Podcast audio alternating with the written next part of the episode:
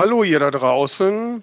Heute geht es bei die zwei von der Talkstelle mal wieder um Marketing und wir haben die absolute Expertin zu Gast.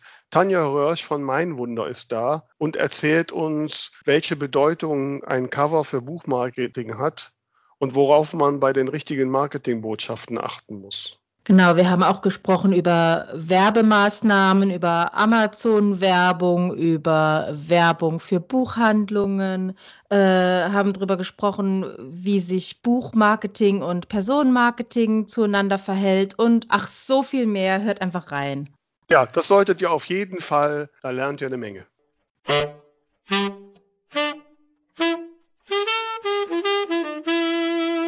Hier sind sie wieder, die zwei von der Talkstelle, Tamara Leonhardt und Vera Nentwich, mit ihrem Podcast über Schreiben, Lesen und allem, was dazugehört.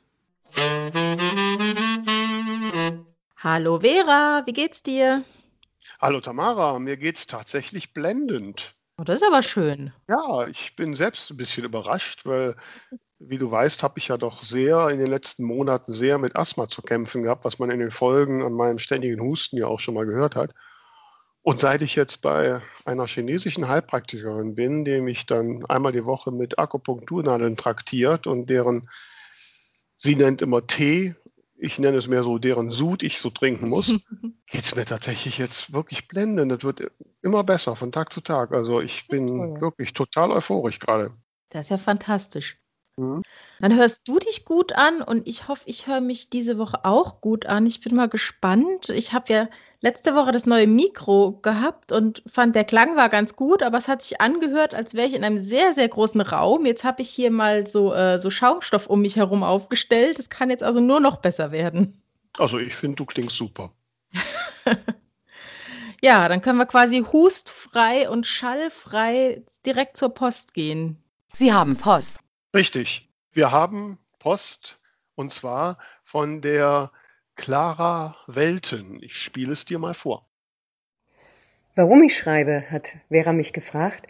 Ich schreibe, seit ich 13 Jahre alt bin, weil mich Gedanken so inspiriert haben, dass ich mir immer meine eigenen Gedanken dazu gemacht habe und immer schon einen Stift und äh, ein Heftchen dabei hatte, ob ich im Zug oder spazieren gegangen bin oder wo auch immer. Und seitdem liebe ich das Schreiben, weil ich die Stille liebe. Ich liebe das Nachdenken, ich liebe das in mich reinspüren, ich liebe das Wahrnehmen und habe immer mehr das Gefühl, dass ich die Bücher, die ich schreibe, eigentlich bekomme und sie lediglich niederschreibe, also in die Welt bringe. Ich heiße ja auch Clara Welten und äh, bringe damit ja, Gedanken in die Welt, die mir wichtig sind und äh, ich liebe diese Ruhe und ich brauche das auch regelrecht. Sonst bin ich ziemlich ungenießbar, wenn ich nicht täglich schreibe. Liebe Grüße. Hm, also das hätte ich auch gern, dass die Bücher so einfach zu mir kommen und so quasi aus den Fingern fließen. ja, klingt nach einer sehr äh, achtsamen Person. Ja, das ist sie definitiv und äh, ähm, ja, also bei mir artet es dann doch immer in Arbeit aus. Also soweit habe ich es noch nicht geschafft. ähm, ja, aber finde ich sehr schön, so diesen, diesen Ansatz, das, das Buch zu erspüren und dann rauszulassen. Ja. Mhm. ja, sehr schön. Sollte ich vielleicht auch mal versuchen. vielleicht komme ich dann besser voran. Ja, genau, ich kenne das Problem. Wobei bei rauslassen, ne, da sind wir jetzt praktisch beim Thema. Sind wir? Ja, Thema Buchmarketing. Ah, ah okay. geschickt, ne? ich verstehe. Gut. Marketing. Ihr wisst, liebe Hörerinnen und Hörer da draußen, dass Tamara und ich damit schon seit Anbeginn der Tage hadern, wieso wir immer alles ausprobieren und trotzdem nicht reich und berühmt sind. Deswegen erhoffen wir uns von unserem heutigen Gast die ultimativen Tipps, damit sich das endlich mal ändert. Wir haben nämlich heute eine Frau bei uns, die behauptet, dass sie Wunder vollbringen kann. Sie ist nämlich die Chefin von Mein Wunder. Hallo Tanja Röhrsch. Hallo ihr zwei. Schön, Hallo. Dass, schön, dass ich bei euch sein darf heute. Ja, schön, dass du da bist und ähm, du hast ja wahrscheinlich schon direkt gemerkt, ne, dass wir es auch dringend nötig haben. Ähm, wir haben uns im Vorfeld schon ein bisschen über unseren Titel unterhalten, die zwei von der Talk-Stelle.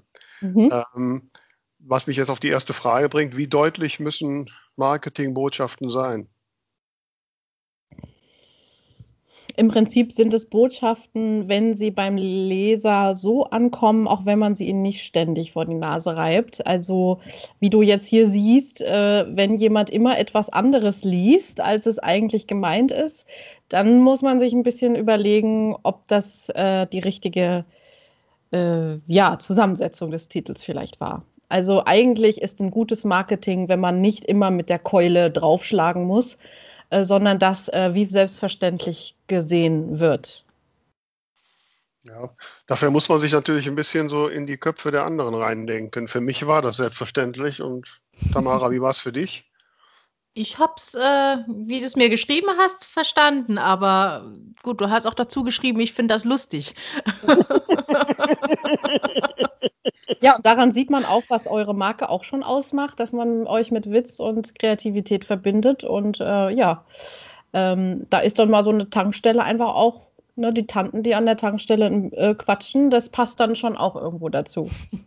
Aber um, umgebrochen zum Beispiel auf ein Buch ist das äh, zum Beispiel bei einem Cover auch so. Ne? Also man kann sich viel bei einem Cover denken, aber letztendlich ist, ist die Frage, wird es auch so verstanden? Kommt es auch so an? Sind die ähm, Elemente auf dem Cover, ist der Stil des Covers so, dass es unterschwellig genau die Emotion weckt, die es wecken soll?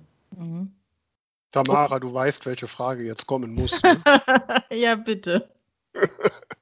Dann, Tanja, du bist die Expertin. Wir haben eine dauerhafte Diskussion. Ähm, wie oder dürfen Fotografien, deutliche Fotografien auf, auf dem Cover sein oder ist das ein No-Go? Modelfotos meinst du? Hm, ja, Modelfotos. Modelfoto, also richtiges Model? Ja, halt irgendwelche schönen Menschen. Ne? Fotos oder so. Mhm. Ja, ja, natürlich. Echt? Wie, wieso, mhm. wie kommt ihr darauf, dass es nicht so ist? Ja, also wenn ich denke, ein Cover muss doch muss Emotionen auslösen und nicht eine Nachricht übermitteln, oder? Na, du siehst es aber oft bei den Liebesromanen, dass Pärchenfotos und so weiter ähm, sehr, sehr gut funktionieren.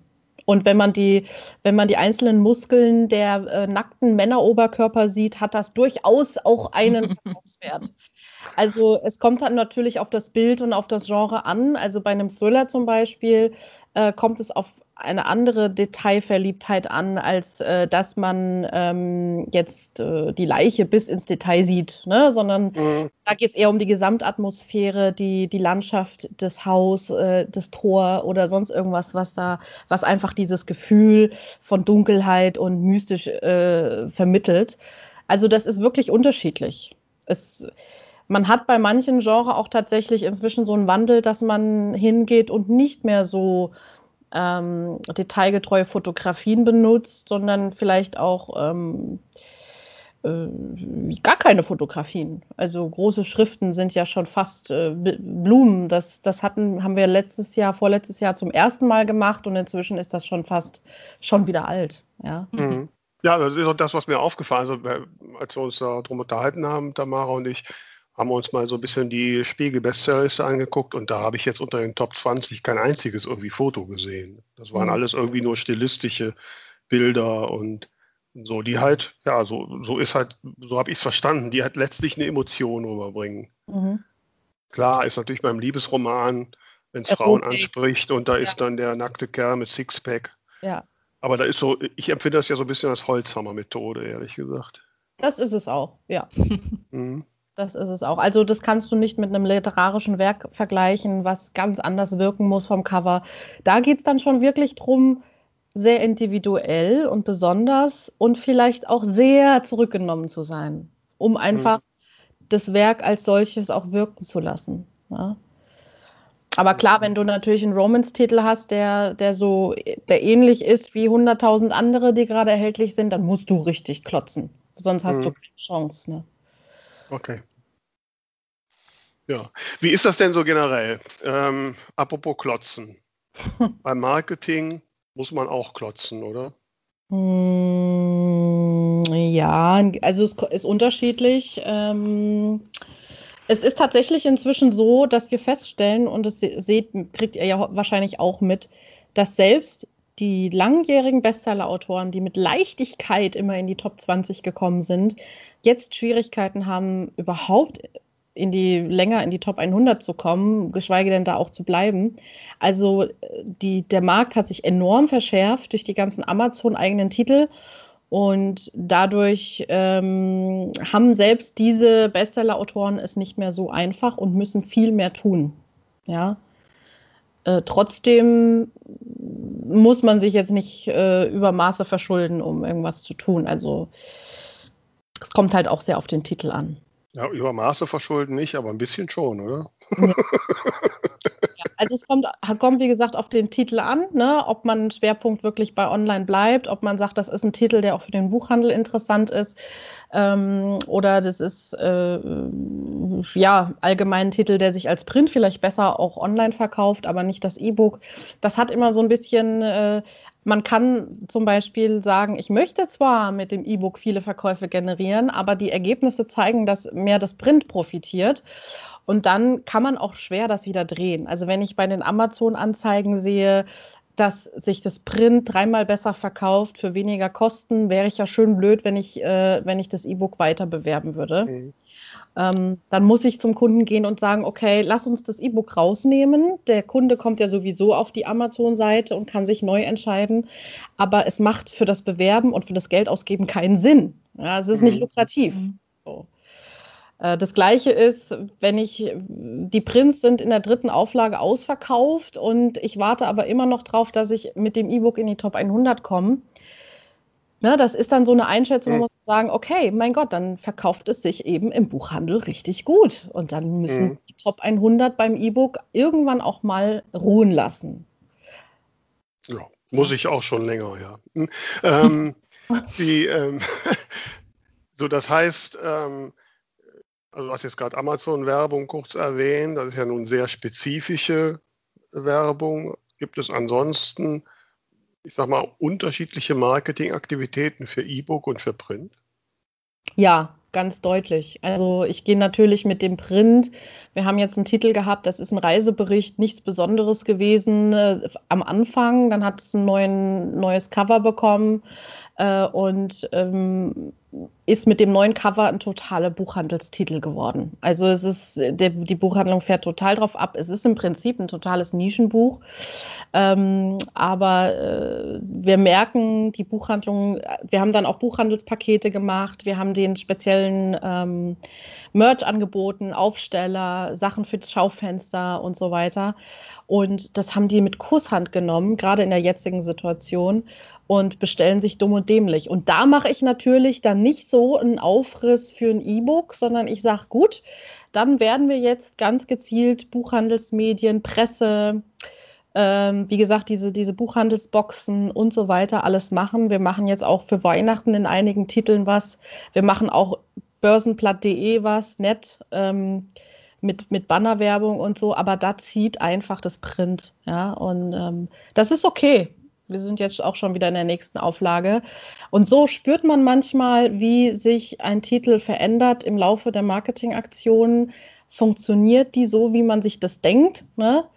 Also das Ziel war einfach auch sehr, sehr in die Buchhandlung zu gehen, trotz der aktuell schweren Situation, weil es einfach vom Cover her da, geradezu dazu einlädt.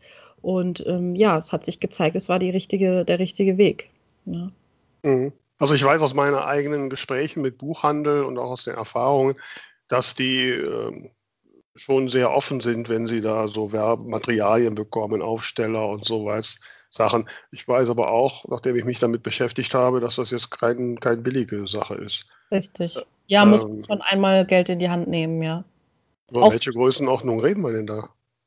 Ja, wir reden ja vor allem auch, für Self-Publisher ist es ja das Thema, äh, die Verfügbarkeit der Prints. Ja? Mhm. Das funktioniert natürlich, diese ganze Geschichte mit einem, ich sag mal, Print-on-Demand-Anbieter nicht so gut, weil Buchhandlungen das ungern machen. Ne? Auch wenn angeblich die Bücher wieder zurückgegeben werden können, aber sie machen es trotzdem ungern.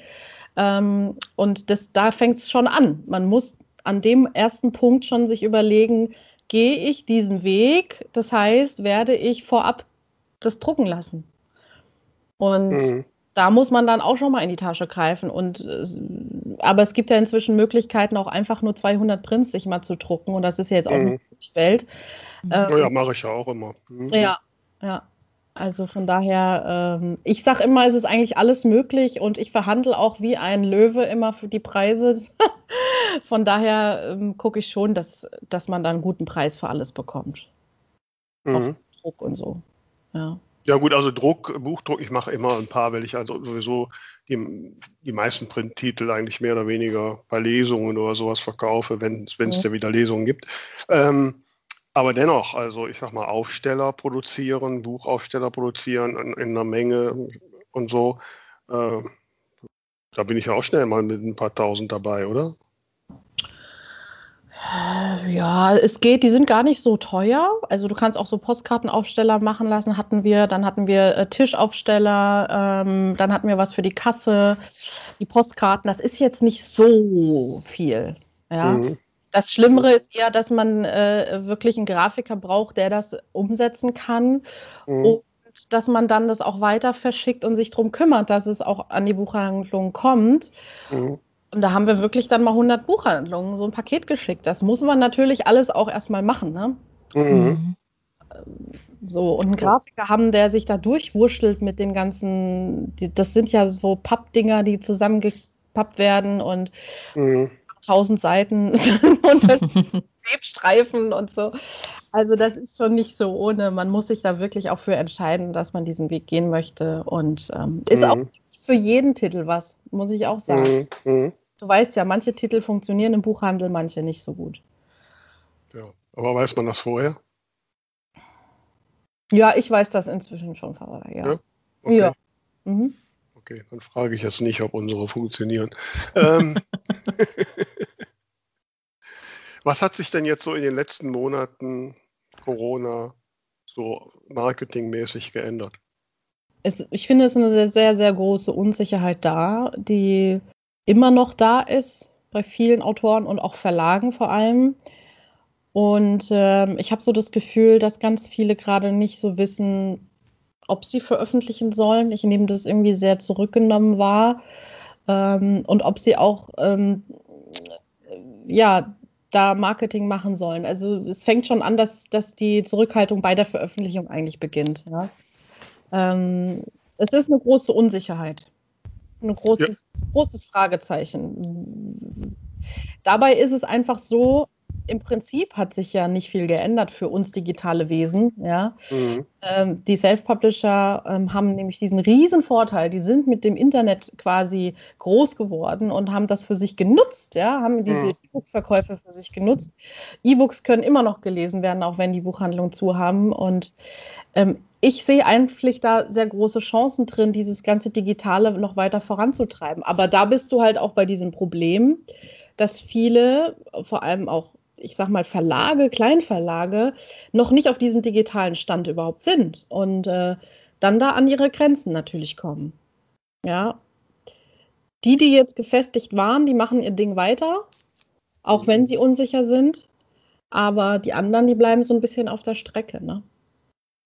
Also wenn man so bisher den, den, den Zahlen glauben kann, dann heißt es ja eigentlich, dass im Self-Publishing es eigentlich keine nennenswerten Einbrüche gibt. Im Gegenteil eher. Ja. Äh, das, war also, auch meine, das war auch meine Einschätzung am Anfang. Dass ich gesagt habe, mhm. bleibt ruhig, es wird euch nicht so, ihr werdet es nicht so merken. Mhm. Ja. Ja, gut, weil der, der größte Teil des Umsatzes ist ja doch meistens noch immer E-Book oder halt zumindest online bestellen. Also der Buchhandel spielt ja im Self-Publishing leider Gottes ja noch nicht die so ganz große Rolle. Ja. Ja, und man darf nicht vergessen, äh, alle möglichen Werbemöglichkeiten sind günstiger geworden durch die Corona-Krise. Du kannst heute beim Börsenplatten einen Banner schalten für, das, für ein Drittel vielleicht. Vielleicht mhm. für die Hälfte. Und äh, viel, ich glaube auch, dass viel weniger Amazon Advertising machen, weil sie gerade so ein bisschen ihr Geld zusammenhalten. Also es, äh, die Druckereien machen dir Angebote. Es ist wirklich auch in vielen Punkten gut. Mhm. Es birgt wirklich Chancen, jetzt zu sagen, so, ich habe jetzt äh, gerade einen Romans-Titel ähm, äh, quasi mit der Autorin auf die Welt gebracht vor ein paar Wochen und ähm, dass der so einschlägt von einer Debütautorin, die noch nicht bei Instagram war, noch nirgendwo war. Ähm, es ist wirklich möglich. Die Leute müssen nur wieder dieses Gefühl bekommen, dass es möglich ist. Ja? Mhm. Muss ihnen mal jemand sagen. Ja, Tamara, hier kannst du jetzt noch mal fragen, was du mit Regenbogenblau jetzt alles machen musst. ja, was ist denn der Masterplan? Also ich meine, klar, es gibt Sachen, die passen äh, zu dem einen Titel besser als zu dem anderen, aber was würdest du sagen, ist so das absolute Muss rund um die Veröffentlichung? Ein, ein Mega-Cover. Mhm. Das ist das absolute Muss, weil ich sehe es sehr, sehr häufig leider. Ähm, das ist, ist, auch bei Verlagstiteln so. Das ist nicht auf Self-Publishing gemünzt. Wenn das Cover nicht gut ist, dann werden die Amazon-Anzeigen nicht so gut laufen. Mhm. Dann werden die Influencer das Buch nicht wollen. Und dann kann ich im Prinzip ganz viel Marketing, Banner werden nicht so geklickt, äh, im Prinzip so ein bisschen in die Tonne hauen. Also ja. ich, ich, musste es gerade heute einem Verlag sagen, dass eine Aktion leider nicht stattfinden kann. Mhm. Grund. Also das, also das, weil du gesagt hast, das Cover ist nicht gut oder weil es andere Ergebnisse weil ich, weil ich festgestellt habe, dass die Resonanz sehr, sehr schlecht ist. Mhm. mhm. Aufgrund des, aus meiner Sicht, aufgrund des Covers, weil der erste Titel der Autorin ist ein Bestseller geworden. Mhm. Und äh, ich, hab, ich muss das dann auch so klar sagen, weil es bringt nichts, etwas zu tun, was keinen Effekt hat aus meiner Sicht. Mhm. dann mhm. phase ich das lieber ab. Und wir haben jetzt einen anderen Plan gemacht, der für mich auch sehr, sehr gut ist, ähm, aber der komplett anders abzielt. Ja, und okay. dann muss man sich halt von manchen anderen Aktionen verabschieden. Tamara, hast du dein Cover schon? ähm, nicht final, es gibt Ideen. Gibt es da auch ähm, Einschränkungen, was das Genre angeht? Inwiefern Einschränkungen? Ja, dass du sagst, okay, so ein Genre geht gar nicht oder lohnt sich nicht. Oder naja, ich kann dir sagen, was natürlich äh, sehr, sehr, sehr schwer ist. Also Romance ist natürlich sehr schwer. Es ist aber auch äh, sehr viel gelesen, also wird sehr viel gelesen und wird sehr viel drüber gesprochen. Das heißt, du hast da wiederum auch viele Möglichkeiten, da, das ins Gespräch zu bringen und äh, dir einen Namen zu machen. Aber es ist sehr schwer wegen der vielen Konkurrenz. Also momentan wird gerne, sehr gerne Fantasy genommen. Ich denke, das liegt daran, dass gerade nicht viele Fantasy-Titel erscheinen. Ähm, Thriller werden gut genommen, Krimis werden nur dann gut genommen, wenn sie sehr spezifisch sind. Also ich beobachte das immer wieder, zum Beispiel wie der liebe Kalpenstein das macht mit seinen mhm. irischen Krimis oder Sylt-Krimis oder ich habe sogar einen Regionalkrimi aus Frankfurt, der, der wahnsinnig durch die Decke gegangen ist. Äh, also das ist, äh, ja, das funktioniert eigentlich immer. Ich habe es gerade heute einer Kundin gesagt, das Wichtige ist einfach, dass man eine Linie findet für sich und die Linie so, ich sag mal so drei bis 5.000 feste Leser hat dann weiß man, man kommt immer gut rein und verkauft immer relativ gut. Das bringt mich jetzt gerade zu einem Punkt, äh, über den ich eben nachgedacht habe. Ähm, wie siehst du das Verhältnis zwischen Buchmarketing und Personenmarketing? Mhm. Mhm. Ganz, ganz, ganz kurzfristig, wenn jetzt das Buch, äh, wenn jetzt ein neues Buch erscheint, wie zum Beispiel von dieser Debütautorin, keiner kannte sie, ne? Dann bist du ganz hart natürlich am, am, am Titel. Und dann mhm. es zählt dann erstmal nur die Geschichte, nur das Buch. Aber natürlich, wenn du schon einen Namen hast, relativ bekannt bist, äh, dann geht es schon mehr Richtung Markenbuilding rein, dass man sagt, ah, okay, das ist die und die Autorin, die schreibt super Bücher im Bereich Krimi, will ich jetzt lesen, nehme ich. Ne? Ähm, man muss sich zwar dann immer wieder behaupten mit jedem neuen Titel, aber es ist natürlich viel leichter. Der Zugang ist viel leichter. Es sind ganz viele schon an dir interessiert. Also du hast es nicht mehr so schwer. Das heißt, äh, ab dem Punkt, also ich würde mal sagen, vielleicht ab dem zweiten Buch oder so, du fängst schon mit dem ersten an, das Personenmarketing zu machen, ähm, aber dann geht es immer mehr in diese Richtung. Mhm. Weil ich beobachte das so ein bisschen, also es gibt ja viele Autoren, die dann so über ihren Schreiballtag ähm, erzählen.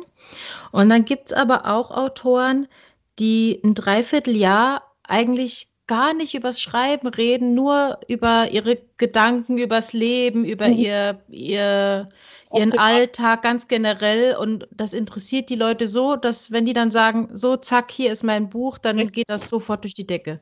Das ist auch viel spannender, seien wir doch mal ehrlich. Wer möchte hm. denn ein Jahr lang was vom Schreiben sehen? Ich hm. möchte doch sehen, wie lebt die? Hat die Kinder? Hat die einen Mann? Wie sieht der Mann aus? Wie, was macht sie außer Schreiben? Ja, was für Hobbys hat sie oder was liebt sie besonders oder wie sieht sie morgens auf, aus, wenn sie gerade den ersten Kaffee trinkt? Also, das sind doch die, wir sind doch alle Stalker. Wir, okay, das könnt ihr jetzt eigentlich auch als Titel nehmen für den Podcast, aber mhm.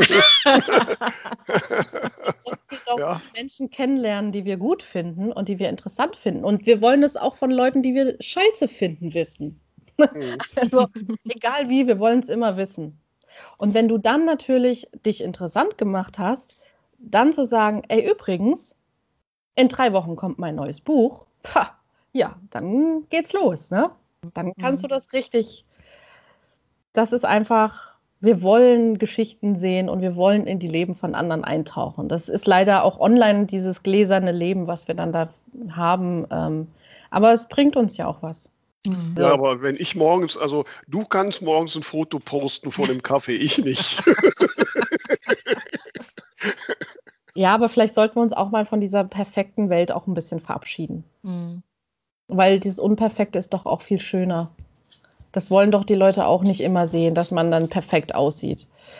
Ähm, ich sehe das, äh, ich folge ja, äh, bin ja eigentlich den ganzen Tag immer auf Instagram und ich sehe das natürlich auch bei vielen, vielen anderen. Es ist immer alles so perfekt. Ja. Und irgendwie nervt einen das auch ein bisschen. Ja, aber wir haben, wir hatten jetzt eine Folge, wo Annika Bühnemann bei uns war, die uns dann doch sehr ans Gewissen geredet hat, dass so gerade so ein Insta-Profil doch bitteschön einen durchgehenden Style haben soll und so. Ja, ja, das schon, ne? Also es muss schon auch einen roten Faden haben und bitte nicht äh, äh, alle, ständig ein neues Design oder irgendwie ganz furchtbare Farben oder, oder es gibt ja Menschen, die nutzen keine Filter für ihre Posts. Also das finde ich ja ganz furchtbar. äh, warum? Das hat aber nichts mit Perfektionismus zu tun, sondern äh, dass einfach ein schönes Licht, schöne Farben natürlich eine ganz andere Aufmerksamkeit wecken. Und dafür machen wir es ja. Wir wollen ja, dass, das, dass die Leute das schön finden, was wir posten. Und äh, ich finde, da, kann, da sollte man halt wirklich auch das Potenzial nutzen, was man hat. Und dann hilft manchmal so ein Filter schon. Okay. Ich habe noch ja nicht gewusst, dass man das kann. Egal, aber ähm, ähm, es gibt ja auch Wobei, Filter, Vera. Du kannst zum Beispiel dir auch Hundeohren machen oder äh, Sommersprossen mhm. oder. Mhm. Mhm. Ja, wenn ich überlege, das eine Foto, das Tamara von mir mal produziert hat mit Bier mit Rasterlocken, war ein totaler Witz, ne? Ja. ja. Also es geht Wobei, halt auch darum, dass man so ein bisschen zeigt, wie man ist durch das, was man macht.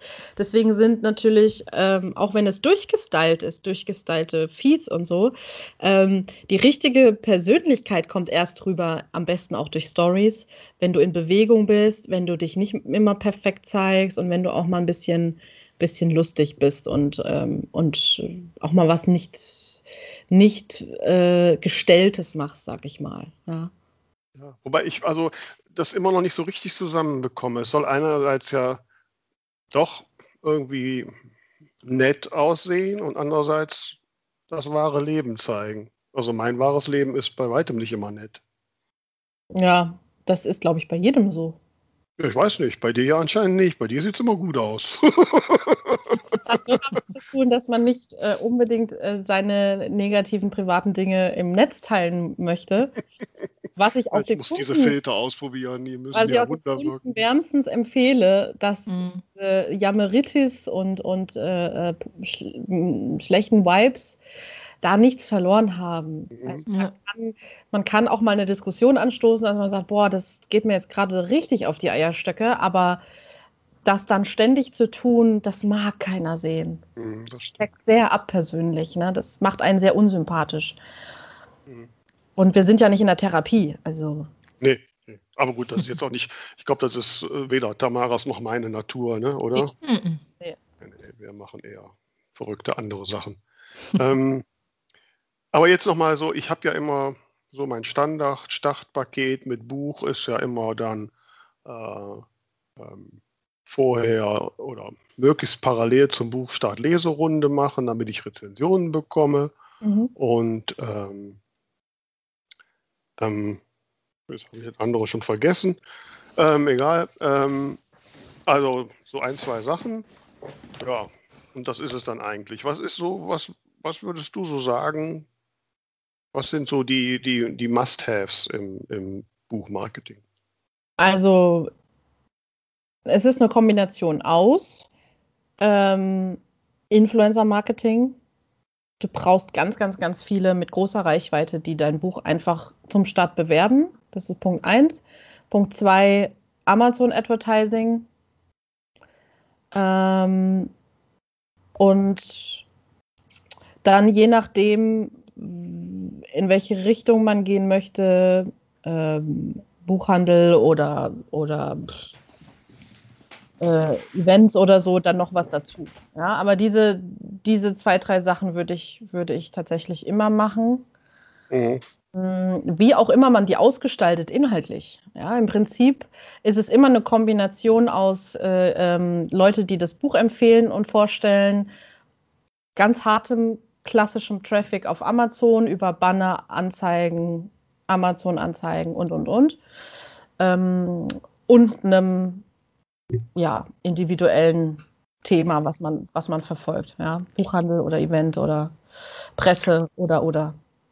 Und was, was würdest du sagen, ist so das, ich sag mal, das Minimalbudget, was man für ein Buch in die Hand nehmen sollte? Naja, beim Amazon Advertising kannst du ja reinballern, da hast du ja keinen Boden, ne? Also. Mhm. Naja. Äh, äh, da gibt es, das kommt halt sehr auf den Titel an. Also ich habe Titel, die funktionieren mit 500 Euro im Monat äh, so Bombe. Da muss ich nicht mehr reingeben. Und ähm, es, es gibt Titel, da kann ich auch 1500 reingeben, weil es sich einfach auch so gut verkauft. Manche, die schwierig laufen im Advertising, da ist dann halt das mit dem Cover und du hast dann mhm. häufig auch so äh, Genre-Kombis, also Mix-Genre, Mix das ist auch schwierig. Ähm, da zieht sich Amazon vielleicht auch nur 150 Euro, weil er nicht in der Lage ist, das auszuspielen. Mhm. Also man sieht halt sehr dran, wie, wie reagiert Amazon, spiegelt sehr, sehr gut wider, wie das Buch einfach platziert ist und ob es, ob es eine Zielgruppe hat. Ja. Mhm. Ja, wobei jetzt so 500 Euro ist ja jetzt schon auch erstmal ein Betrag, ne? Ja. Ja, du kannst auch 300 anfangen, aber ich sag mal, mhm. jetzt, reden, wenn wir jetzt von einem Romans-Buch vielleicht reden oder so, mhm, mhm. dann ist es teurer, weil das Gebot einfach teurer ist. Mhm, mhm. mhm. Fantasy ist günstiger, da kannst du mit weniger was erreichen. Ähm, ich mache es aber immer so, deswegen muss da auch keiner vor zurückschrecken. Ich mache es immer so, dass ich erstmal mit einem kleinen Budget anfange. Ich will erstmal sehen, wie verhalten sich die Anzeigen, die verschiedenen ich möchte sehen, welche, welcher Anzeigentyp funktioniert überhaupt. Funktionieren die Anzeigen überhaupt generell? Oder mhm. funktioniert vielleicht nur eine davon? Und wenn ich dann eine habe, die super funktioniert, dann schieße ich los. Mhm. Weil ich will nicht das Pulver verschießen, bevor ich nicht weiß, ob das Targeting gut ist. Ja. Welchen Betrag müsste man denn so anlegen, um, um so ein Gefühl dafür zu kriegen? Na, die laufen bei uns immer monatsweise, also wir machen mhm. immer Monate, dann gibt es auch ein Monatsreporting und so weiter. Und äh, weil du brauchst schon mal drei Wochen, um ein erstes Gefühl zu kriegen, das braucht ja ein paar Tage, bis es überhaupt anläuft. Mhm. Dann musst du ja ein paar Mal nachjustieren, du musst äh, überlegen, okay, die läuft scheiße, muss ich eine neue einstellen oder äh, Keywords wieder ausstellen, neue hinzufügen und so weiter und so fort. Also du brauchst schon erstmal, sag mal, einen Monat, um überhaupt erstmal Klarheit zu kriegen. Mhm. Und äh, dann kann man im nächsten Monat schauen, ob man das Budget erhöht, wie viel Amazon braucht. Ne? Wenn Amazon mir meldet, zum Beispiel bei 500 Euro Monatsbudget in der Mitte des Monats, er hat kein Budget mehr, dann war es vielleicht ein bisschen wenig. Ja, es sei denn, es gibt auch genug Verkäufe dagegen, oder? Ja, oder man muss, genau, aber wenn du sagst, du willst nicht mehr als 500 ausgeben, ist scheiße. Dann muss ich hingehen mhm. und sagen, okay, dann lass uns die teuren Sachen, die teuren Keywords, die teuren Kategorien, die teuren Anzeigen ausstellen und lass uns diese ganz enge, äh, aber sehr lukrative Spur fahren. Also das ist wirklich ein ständiger Hin- und Herdreher mit Zahlen und ähm, ich liebe es aber, weil es ist super effektiv. Aber sollte das Ziel sollte doch eigentlich sein, dass ich nachher mehr einnehme, als ich da reinstecke. Unbedingt. Dafür gibt es die Reportings auch, damit man mhm. genau sieht, was hat eigentlich was verkauft, wie viel habe ich raus. Ähm, und mindestens mal das Doppelte, aber das Liebste sind mir natürlich, wenn man das Dreifache raus hat. Ja, ich meine jetzt, also wenn jetzt ich nach zwei Wochen 500 Euro verdubelt habe, aber ich habe, weiß nicht, 2000 Euro Einnahmen, äh, dann wäre das ja kein Problem, dann kann man ja auch erhöhen. Ne? Ja. So sieht es aus. Und deswegen habe ich auch ganz viele, ich habe äh, Fantasy-Kunden seit Jahren, die geben 1500 Euro jeden Monat aus. Okay. Und wenn es zwei sind, dann juckt dies auch nicht. okay, wenn sie dann immer das Dreifache einnehmen, okay. Genau, so ist es, ja. ja. Ich meine, der Gewinner ist immer Amazon, ne?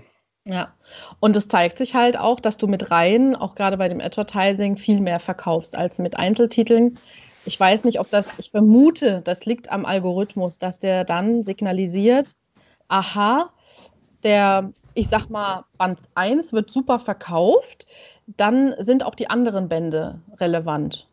Und ähm, spielt die mit super aus. Wenn du einzelne Titel hast, dann kriegt er diese, kriegt, kriegt er diese Verknüpfung irgendwie nicht hin. Dann, dann fängst mhm. du an mit einem Romance-Buch, dann irgendwann kommst ein zweites dazu. Ist viel schwieriger für mich. Also wenn ich rein habe, zusammenhängende Bücher ähm, oder ähnliche Bücher, hervorragend. Mhm. Okay. Wie wichtig ist äh, dann noch KDP Select? Tja, also es ist immer noch wichtig, für, für die, die richtig, richtig viel verkaufen, natürlich. Ne? Mhm. Ähm, aber auch hier geht der Trend hin zu, zu teurer, also diese, auch diese 99-Cent-Titel. Mhm. Ich merke, die Leute gehen weg davon. Also es wird vielleicht nochmal gemacht zum Einstieg oder eine Zeit lang, aber für das Ranking einfach. Aber man merkt, man kann sich nicht mehr so weit oben halten wie früher. Und ähm, dann verliert man einfach sehr viel Geld. Und wenn du das dann beziehst auf Amazon Advertising, hast du mit einem 99-Cent-Titel, wenn du 30 Cent fürs Gebot ausgibst, was willst du denn da für einen Umsatz raus haben? Mhm. Mhm. Das wird doch erst spannend, wenn du, ich habe ich hab eine Reihe, da kostet ein Band 5,99. Ja, das macht Spaß. Mhm. ja. Okay. Mhm. das heißt, in dem, in dem Preis, also ich, ich kann mich erinnern, so äh, vor zwei, drei Jahren, äh, da habe ich mal auf Geheiß von Tolino, ähm, weil die eine Aktion hatten, wo mein Buch dann 4,99 kosten sollte, habe ich dann einfach mal 4,99. Und da habe ich dann schon gemerkt, dass die Amazon-Verkäufe doch stark nach unten gegangen sind. Mhm.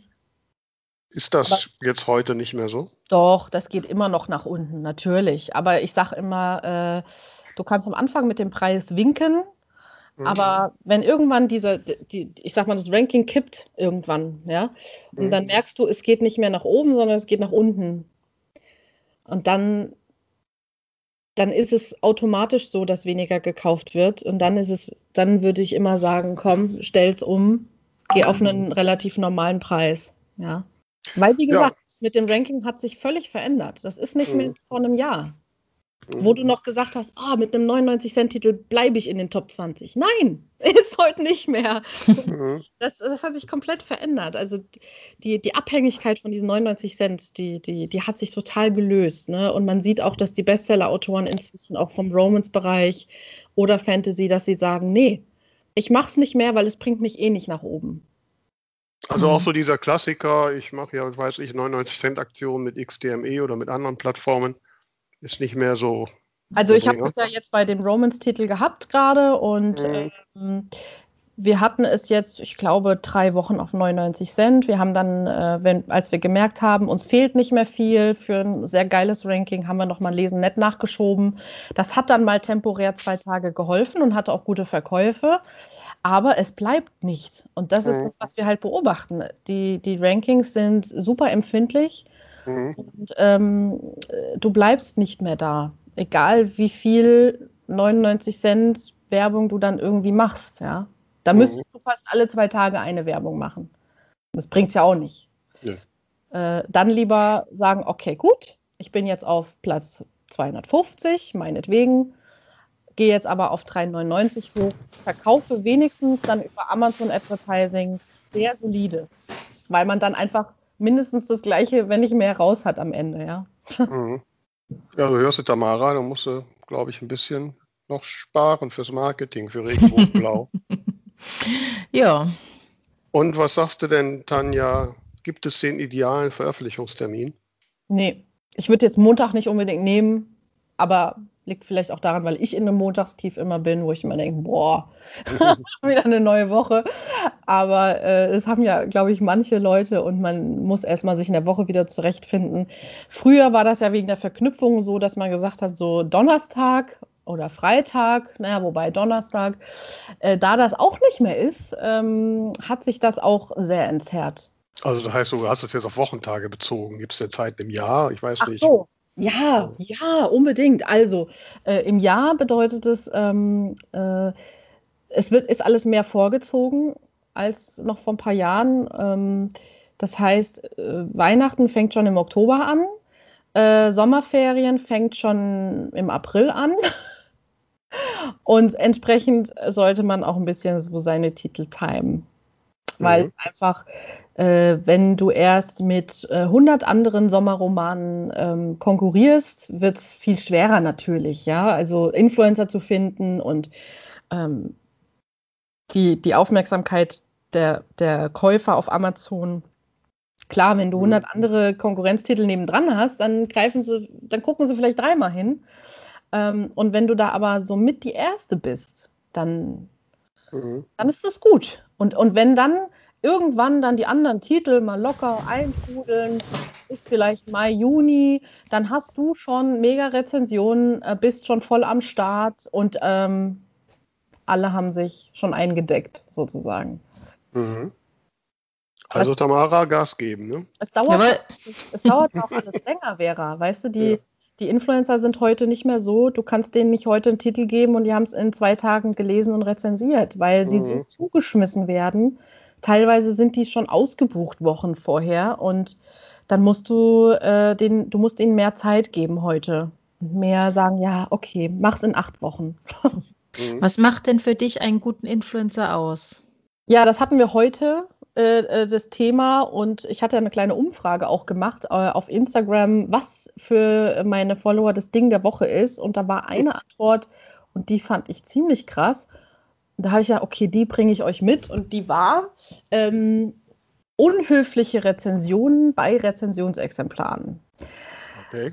Es gibt, äh, ich glaube, dass die Autoren inzwischen viel lockerer geworden sind, was Rezensionen angeht. Also was, dass sie sagen, ey, okay, ich akzeptiere drei Sterne oder ich akzeptiere Kritik und ich nehme das für mich mit. Also das erlebe ich. Es gibt sehr, sehr viele Autoren, die da extrem locker sind. Und ähm, was dann aber super ärgerlich ist, sind einfach dann Rezensionen, die persönlich werden, die mhm eklig werden und die äh, vielleicht auch äh, äh, das Talent eines Autors komplett zerstören, ja. Ähm, und das hatte ich jetzt in der in der letzten Zeit immer mal wieder und mir ist das sehr unangenehm aufgefallen, weil ich muss dem natürlich auch Rede und Antwort stehen. Ähm, also es ist nicht schön, wenn es unter die Gürtellinie geht bei einem Influencer, egal welcher Reichweite, egal wie groß er ist, klein, groß, wie auch immer ähm, sondern dass man wirklich das professionell beobachtet und, und einschätzt und die Bewertung abgibt. Und ähm, dann ist es auch ein guter Influencer, ja. Man kann ja auch aus Kritik sehr Gutes ziehen. Also ich bin so, ich bin sowieso so, dass ich jedem seine Meinung lasse und wenn ein sehr großer Influencer etwas nicht so gut bewertet und Kritik übt, dann ist das in Ordnung. Deswegen mhm. ist er ja kein schlechterer Influencer. Im Gegenteil. Aber wenn er natürlich das dann begründet und sagt, hey, das hat mir irgendwie war nicht so mein Ding und da bin ich rausgekommen und dies und jenes, dann ist es in Ordnung. Dann ist es ein guter Influencer immer noch. Mhm. Aber wenn Jetzt. jemand hingeht und jemanden wirklich äh, zerstört, vor allem wo man weiß, das ist ein Autor, der hat einen mega Schreibstil und der hat Preise bekommen und, und, und, und, und, dann weiß ich, das kann nicht sein. wenn man jemanden so zerreißt, ja. Jetzt hast du ein paar Mal gesagt, große Influencer.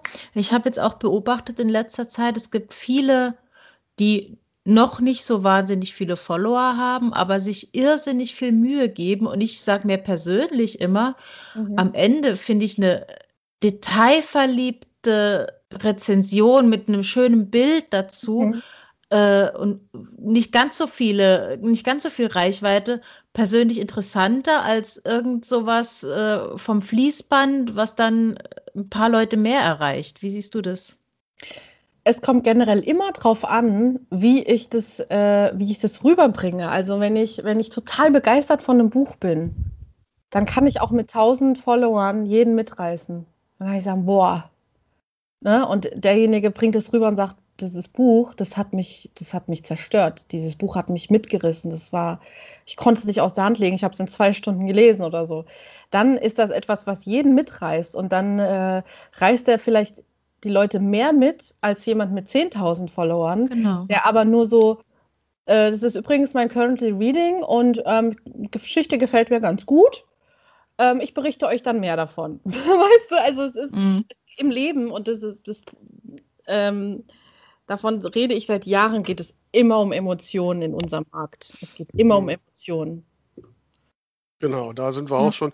Wobei ich, ich ähm, also es kann sich ja im Prinzip jeder irgendwie Influencer nennen. Ne? Ja. Und, und man hat das ja auch häufig. Und ich will das jetzt auch gar nicht in irgendeiner Form abwerten oder sowas. Ich finde das auch, wenn sich Menschen für meine Bücher interessieren.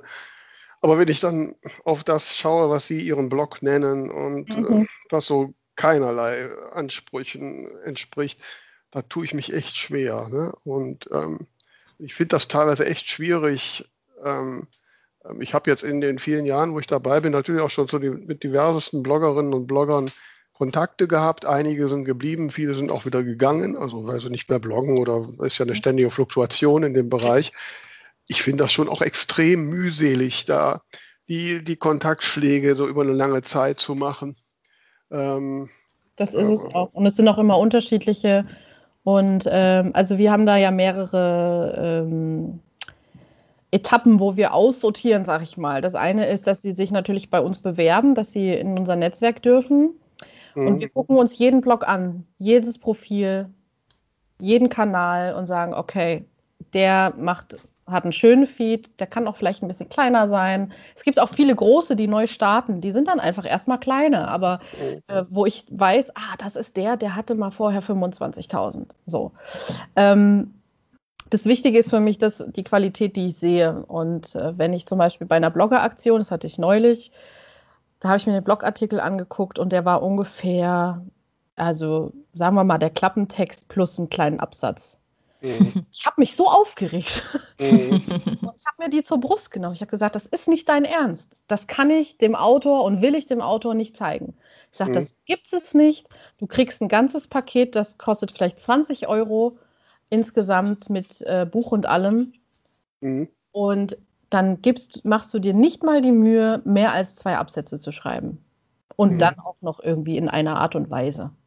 Mhm. Also da habe ich wirklich gedacht, jetzt mein Schwein pfeift.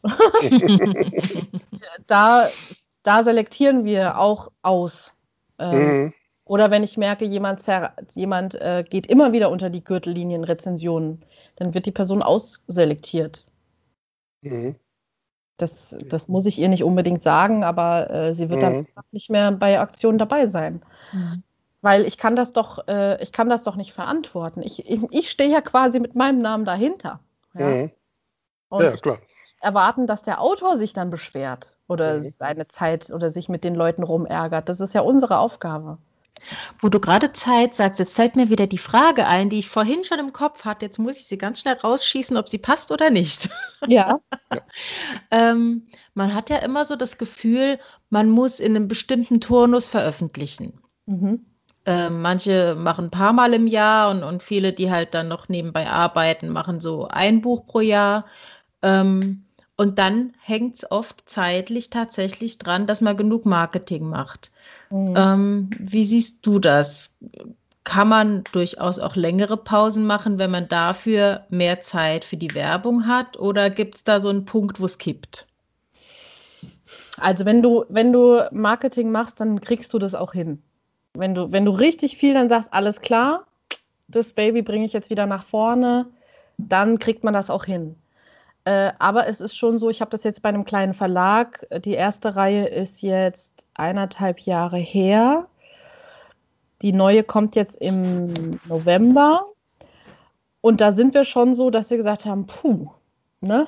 Also das müssen wir jetzt erstmal wieder hinkriegen, dass wir die aufwecken ne? und sagen, hey, mhm. übrigens, es gibt eine neue Serie. Wir kriegen mhm. das hin, aber es ist natürlich viel schwerer, als wenn du, ähm, wenn du häufiger veröffentlichst, weil die sind heiß. Also wenn du einen geilen Titel rausgebracht hast und du hast, äh, äh, äh bist gerade im Gespräch, dann sollte man nicht länger als ein halbes Jahr warten. Mhm. Ja, da bin ich hinter Plan. Der, der Erfolg ist, glaube ich, auch einfach durch diese hohe Veröffentlichungsfrequenz, weil du hast mhm. immer mal einen Titel, der läuft nicht so gut. Mhm. Ähm, und der wird dann einfach mit einem anderen Titel wieder ausgeglichen. Jeder neue Titel hebt auch die anderen wieder nach vorne im Ranking und in den Verkäufen, weil du einfach wieder im Gespräch bist. Das ist leider so. Nee, klar. Also man sagt ja letztlich, die beste Werbung für ein Buch ist das nächste Buch. So ist es. Äh, ähm, wobei, äh, da kommt natürlich an eine Frequenz ran, wo es wo es sich ja eigentlich schon wie ein, wie ein, wie ein Job anfühlt. Und das muss ja, man wollen. Ne? Ich glaube, das ist dann schon das Problem. Entweder hast du dann keine Zeit mehr, um noch einen Job zu haben, oder okay, es kommt schnell raus, aber wo ist die Qualität? Habe ich dann Zeit, das so lange zu überarbeiten, bis es perfekt ist? Ja, das machen die schon. Also wenn ich da Emma Wagner zum Beispiel als Beispiel sehe, die, die hatte mal einen Titel, da hat sie äh, vier Lektorate drüber laufen lassen, weil sie nicht zufrieden war. Also das ist schon, das wird schon mit eingeplant in die ganze Geschichte. Aber du hast natürlich keinen ähm, Leerlauf. Also du kannst es dir nicht erlauben, dann zum Beispiel, äh, ach, ich mache das mal zwei Monate später, weil die Lektoren sind gebucht, die Coverdesigner sind gebucht und du hast deinen festen Turnus mhm. und hast vielleicht auch schon eine Vorbestellung drin und dann musst du liefern. Ne? Also da hast du natürlich einen anderen Druck nochmal. Mhm. Genau, das muss man wollen. Und äh, wenn man dann keine Zeit für die Werbung hat, dann ruft man bei Tanja Röhrsch ein und bestellt genau. einen Weinwunden. Richtig? So ist es. So ist es. Ja. Liebe Tanja, ähm, ja, ich merke es, ich werde zum Ende hin ruhiger und wenn mich jetzt einiges beschäftigt, ähm, was ich jetzt alles falsch gemacht habe und so. Ähm, aber du hast es ja schon angesprochen, wir wollen zum Schluss den, auf den Höhepunkt zusteuern. Du hast ja ein Ding der Woche vorbereitet. Das Ding der Woche.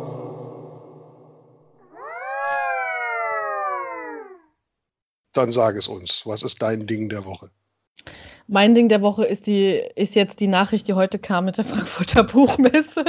Ich ja. hatte ein anderes mitbringen wollen, aber das hat mich jetzt doch heute echt geflasht dass es doch nicht so stattfindet, wie wir dachten. Und äh, sie jetzt äh, doch digitale Inhalte anbieten, kombiniert mit altbekannten äh, wie dem Bookfest und einer ARD-Bühne in der Festhalle. Also das wird doch sehr, sehr spannend. Ich werde jetzt erstmal, wenn wir jetzt gleich auflegen, meine Fühler ausstrecken und mal meine Kollegen anhauen, ähm, wer da wie seine Finger drin hat, weil das interessiert mich natürlich brennend. Mhm. Und mhm. ja, dann sehen wir uns vielleicht äh, auf der Frankfurter Buchmesse wieder. Ich weiß nicht, kommt ihr denn? Ja, aber es gibt ja nichts, äh, wo man hinkommt. Ist ja alles digital. Oder? Ja, du kannst auf die, du kannst in die Festhalle kommen, du kannst die verschiedenen Veranstaltungen, die live gestreamt werden, besuchen. Ach so. Ja gut, also, also online vielleicht mal reinhören. Also ich hatte eigentlich ja schon vorab, wo noch, wo es noch hieß, dass es noch so abgespeckt auch Messe gibt, eigentlich nicht mehr unbedingt vorgesehen, da hinzufahren, weil also alle, mit denen ich gesprochen habe, sagten eigentlich, dass sie nicht hin wollten. Mhm. mhm. Also das ist der Punkt. Also ich gehe wegen den Leuten und wenn keiner kommt, dann. Ja. Ich bin mal. Ich habe jetzt offen gelassen. Wie die Inhalte umgesetzt werden. Ähm, mhm. Ich war überrascht, dass bisher kein digitales äh, Konzept da war, aber anscheinend haben sie doch im Hintergrund gearbeitet und ähm, ich bin jetzt sehr gespannt, wie das Ganze funktioniert, wie das Streaming mhm. funktioniert. Äh, muss man was bezahlen, wenn man sich das anschaut und und und. Also so ganz viele Details. Mhm. Ja. Nee, das ist auf jeden Fall spannend. Wobei in dem Zusammenhang fand ich jetzt die Nachricht von letzter Woche, dass es nächstes Jahr im Mai die Leipziger Buchmesse ja. wieder gibt. Mindestens genauso schön. Mhm. mindestens genauso schön. Und da werde ich auf jeden Fall aber sowas von dabei sein. Aber sowas von, ja, ja. ja. Ich muss jetzt noch mein Hotel anrufen, dass die auch ja mein Zimmer umreservieren. Ja. Ähm, genau. Nee, also schön ist ja auf jeden Fall, das ist ein, ein Ding der Woche für die Branche auf jeden Fall. Jetzt ist es ja kein Musikding und ähm, Du hast vielleicht gesehen, wir haben ja eine Playlist, passend zu mhm. unserem Podcast, die Dinger der Talkstelle, nicht der Tankstelle, der Talkstelle, ähm, äh, wo wir halt so die, äh, die Musikstücke, die als Ding der Woche kommen oder die schon mal Thema sind. Und unsere Gäste haben immer die Chance, ein Musikstück für mhm. diese Playlist auf YouTube und Spotify zu nominieren. Liebe Tanja, hast du ein Musikstück, was wir da unbedingt aufnehmen sollten? Ja, ich möchte gerne Johannes Oerding mit aufnehmen und oh. zwar seinen ah. Titel Anfassen. Mhm. Den finde ich richtig toll. Da geht es darum, dass man ähm, genau dieses Perfekte einfach auch mal zur Seite lassen kann. Und ich hoffe, ich habe das jetzt richtig notiert. Warte mal, jetzt schaue ich mal gerade. Also ich meine, ich habe mir den richtig notiert. Also ich, wir nehmen den von Anfassen ähm, Johannes Oerding. Ja, super. Das ist ein schönes Lied. Ja, ja. Johannes Oerding ist toll, den mag ich auch. Tamara, was ist denn dein Ding der Woche? Ja, mir geht es so ein bisschen wie dir letzte Woche. Ich habe mehr so ein paar äh, Dingelchen. Mhm. Ähm, äh, so kleine äh, Ereignisse, die ich hatte im Laufe der Woche, die mir irgendwie gut getan haben. Also am Sonntag war zum Beispiel meine Dreadpflegerin da und ich war quasi gezwungen, fünf Stunden auf der Couch zu sitzen und einfach nur stillzuhalten, während sie meine Haare gehäkelt hat. Und das hat so gut getan, kein Lärm aus irgendwelchen Geräten und, und nichts machen und einfach nur da sitzen und ein bisschen mit ihr quatschen und quasi an die Couch gefesselt sein. Das hat mich so entspannt. Wow. Ich wollte jetzt ein bisschen fragen, äh, welche Tiere Sie da so alle gefunden haben. Ich muss dich leider enttäuschen. Keine. Ja, und gestern war ich zum Beispiel äh, auf einem kleinen Open-Air-Konzert und zwar von der Henriette, der, äh, deren Album hatte ich ja vor ein paar Wochen mal als Ding der Woche.